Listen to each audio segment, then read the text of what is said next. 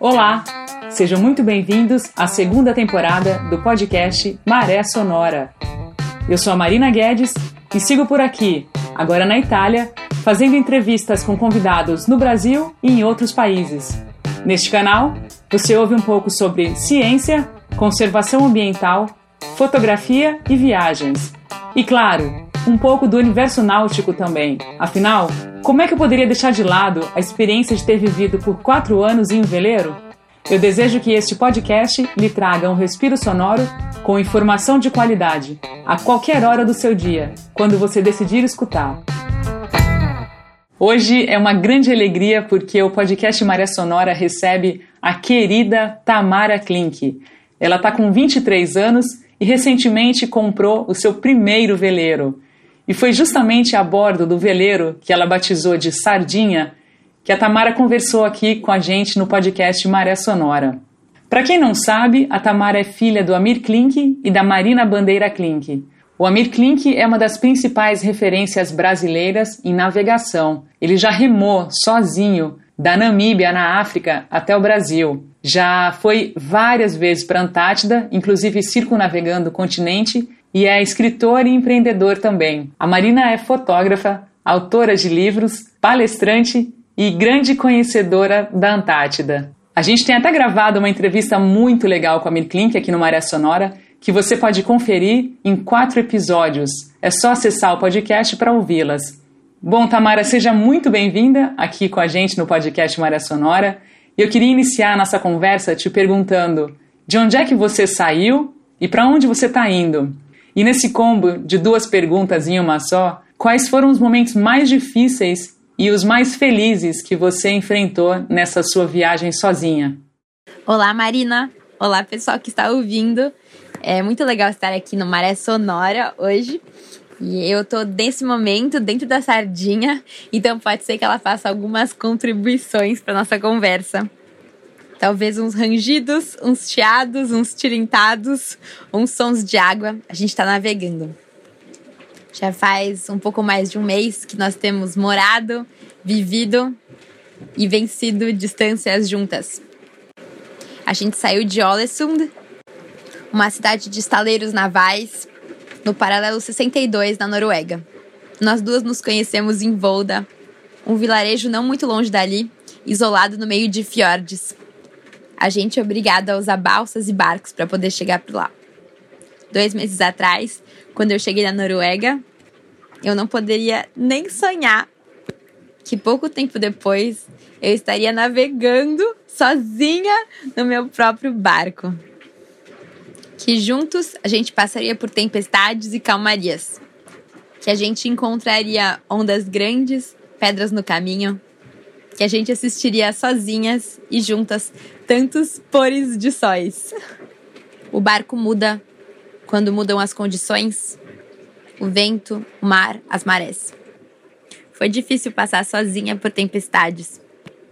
Mesmo estando exausta, eu tinha que caçar dentro de mim algum pingo de força para conseguir atender o barco sempre que tivesse alguma demanda.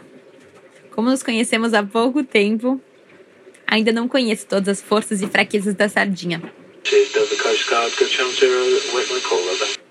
Tem demandas que vêm sem aviso. O mais tenso era quando o piloto falhava, porque o vento estava muito forte. O barco ficava sem governo e a gente era pego pelas ondas de lado. Quantas vezes eu não caí da cama até achar um buraco e me enfiar nele para tentar dormir. Eu tentava e não conseguia, porque chacoalhava demais, balançava em todos os sentidos. Eu estava preocupada. Eu ouvi os barulhos, novos barulhos, sem saber se eram normais ou se não deviam estar ali. E quando eu ouvi blim, Ai, meu Deus, eu não precisei olhar pela janela, eu já sabia o que era. Não tinha tempo de pensar.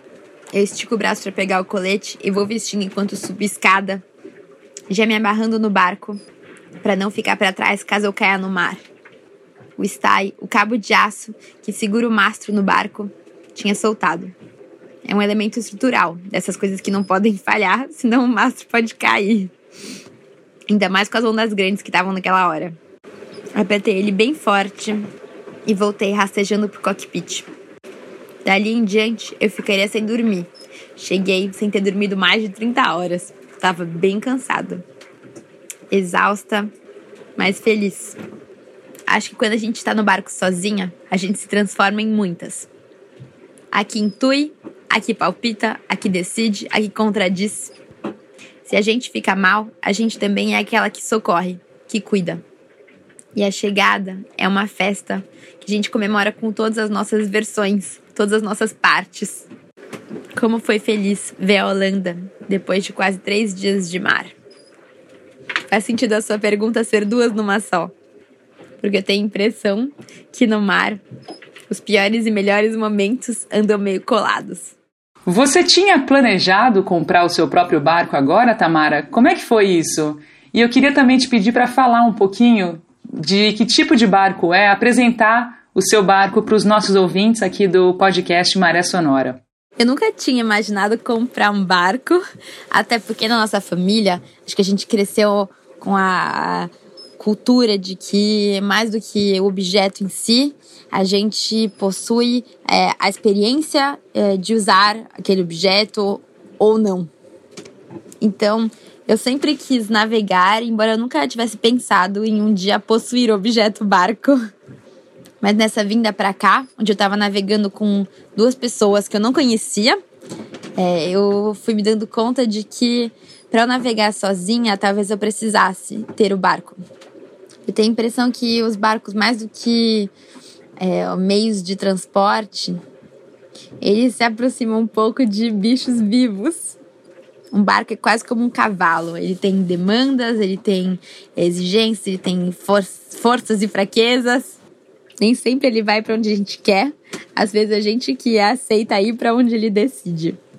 E ele é um artigo muito pessoal, que tem nome próprio, cultura, história e personalidade.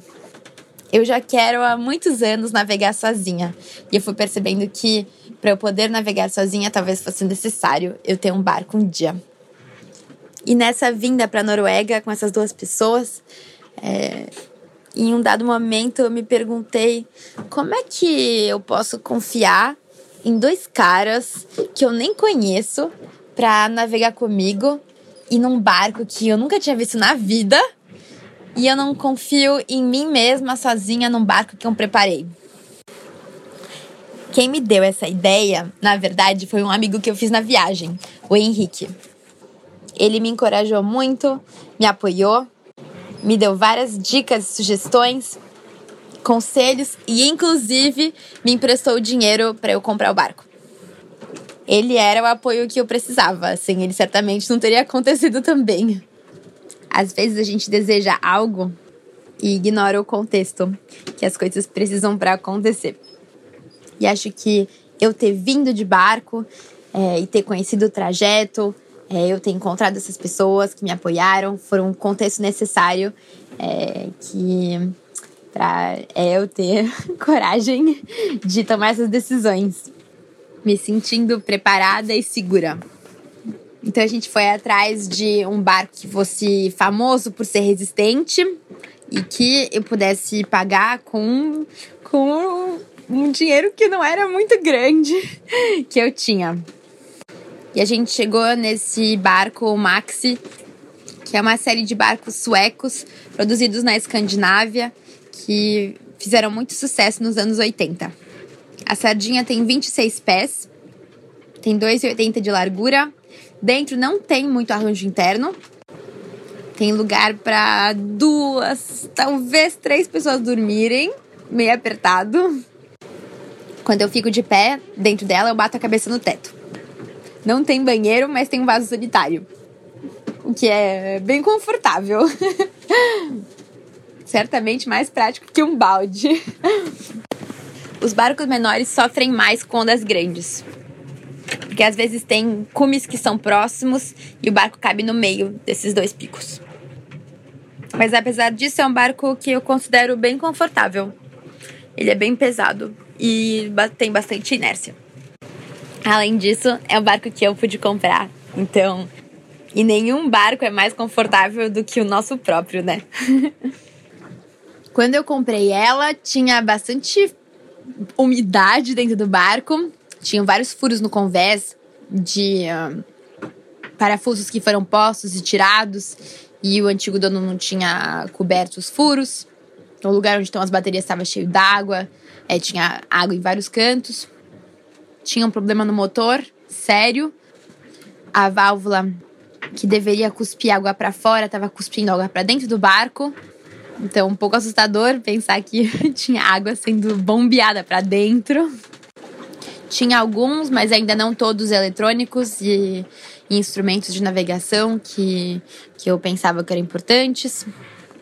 E durante três semanas eu trabalhei em tempo integral no barco para montar ferramentas, é, trocar alguns instrumentos de lugar para eles funcionarem melhor, é, colocar uma antena nova de AIS para outros barcos poderem me ver, trocar essa válvula do motor, trocar algumas peças do motor e aprender também várias coisas que eu não sabia, colocar painel solar para ter redundância de fontes de energia, enfim, foram é, bastante trabalho sem fim. Ah, troquei todos, quase todos os cabos do convés que estavam velhos. O antigo dono ele usava o barco para pescar. Ele não velejava muito. Então a, a, parte vela do barco estava sob sob é, perigo. E ao mesmo tempo, o lado bom é que as velas estavam estão ainda praticamente novas. As velas que eu uso são as originais, que tem mais de 30 anos e ainda tem formato é, satisfatório. Mas foi legal também essa coisa de é, ter que ganhar intimidade com o barco, é ter que entender ele e ir melhorando ele para deixar ele do jeito que eu gostaria, do jeito que eu me sentia é, segura com. Como é que foi a escolha do nome Sardinha para o seu barco, Tamara? Eu sei que algumas nacionalidades uh, dizem que para você rebatizar um barco tem alguns rituais, quebrar uma garrafa de champanhe, tem que ter tem que ser em dia específico para trazer boa sorte, enfim, como é que foi no seu caso rebatizar o seu veleiro para sardinha? Teve algum ritual? Como é que foi isso? Pro nome, eu queria um barco que fosse fácil de lembrar, que fosse despretensioso. Nenhum nome épico ou glamuroso, porque é, o barco não era, não é nem épico nem glamuroso. E eu cheguei a esse nome conversando com a minha avó. Ela era a única pessoa da família que, que sabia é, da ideia, da viagem, do barco desde o começo. Que meus pais só souberam praticamente no dia da partida, alguns um, dois dias antes da partida. Aí dei algumas sugestões e esse foi o nome que minha avó lembrou. Os outros nomes ela não tinha lembrado. Eu dei 30 réis, ela lembrava que tinha um número, mas não lembrava exatamente o que, que era. E aí eu falei, não, vamos, vamos no, no simples, no despretensioso e em um nome que seja é, comum e engraçado. E aí eu cheguei em sardinha, que é um peixe que tem é, em todos os oceanos, que todo mundo conhece, todo mundo tem acesso a esse peixe. Ele é minúsculo, cabe num espaço pequeno, a gente é, come sardinha dentro do barco. E apesar dele ser pequenininho, ele vence grandes distâncias, né? Tem as famosas migrações de sardinhas, que as sardinhas é, viajam distâncias gigantes. O barco já tinha um nome, que era Nausicaa. O antigo dono tinha dado em homenagem a um mito. E quando eu fui pesquisar a história do mito, é, eu vi que ele tinha a ver com, com uma profecia onde uma moça queimava navios e esse barco já tinha pegado fogo. Aí eu falei: ai, não, isso também é profético, precisamos mudar imediatamente. Então não teve nenhum ritual, o barco estava no seco quando eu mudei de nome, mas é porque o nome anterior não dava. A gente precisava tirar essa praga do, da queimadora de navios. E é, então se ser é pra dar azar, ia dar azar mesmo, e, e é isso. Sem champanhe estourado na água, detesto álcool, então nada de champanhe, nada de vidro no mar, vamos, vamos é, desse jeito, só no papel. E, e é isso. Torcer para que, que dê tudo certo e, e acabou. Sem rituais ou, ou profecias. Maravilha, Tamara. E outra coisa, como é que tem sido a reação das pessoas que você encontra é, nas chegadas, nos portos onde você permanece? O pessoal reage de uma forma curiosa quando te vê sozinha num barco? Imaginam que vai sair a família de dentro, mas na verdade está só você ali? Quando eu chego num porto ou quando alguém novo aparece perto do barco e conversa, em geral eles ficam um pouco surpresos com é, a ambição da, da minha viagem. A Sardinha costuma ser o menor veleiro dos portos onde a gente passa. E quando eu falo da onde a gente chegou e para onde a gente está indo, as pessoas tendem a ficar um pouco impressionadas, porque o Mar do Norte é conhecido pelas ondas grandes, é... o Canal da Mancha é famoso por ter muitos navios e os barcos menores vão mais devagar. Então, o pessoal tende a ficar um pouco impressionado. Mas eu sei que barcos como esse já fizeram trajetos grandes também. Eles foram feitos para isso, então eu não me impressiono tanto. E acho que quem já teve esse barco também não. Ela dá conta bem do recado. Também tem gente que se impressiona com o fato de eu ser uma mulher nova, sozinha. Então, é, já ouvi. É, bom, já tive que entrar em conversas onde é, queriam explicar para mim que ser uma mulher sozinha no mar é algo muito perigoso, porque pode ter um navio pirata que nos aborda sabendo que a gente é uma mulher sozinha. E aí eu, bom, acho que a gente tem que, para essas pessoas, a gente tem que um pouco explicar que se a gente começa a ter medo é, de todas as possíveis abordagens que homens, é, mesmo no meio do oceano, podem ter é, sobre nós, é, a gente não consegue nem existir na face da Terra, né? A gente está é, sob essa ameaça é, o tempo todo em todos os lugares. Não precisa estar no meio do oceano. Acho que, inclusive, o meio do oceano seria o lugar mais é, seguro. Então, a gente tem um pouco que quebrar é, esse mito de que as mulheres são mais frágeis e vulneráveis e por isso elas têm que ficar trancadas em gavetas, né, nas, nas suas casas. E e não desbravar, não explorar, não é, ir longe. É, e também que a gente não precisa ser completada por ninguém, né? A gente é autossuficiente, a gente pode muito bem se completar é, sozinhas e ser inteiras. Também tem outros velejadores que, bom, acho que para tentar me ajudar, é, ficam trazendo preocupações do tipo, você vai sair mesmo, mas as ondas estão muito grandes, mas o vento está muito forte, mas é perigoso. É, e agora que eu conheço um pouco melhor o barco e já fiz é, já uma parte grande do trajeto, eu já sei em que condições é seguro para ir, em que condições não é seguro.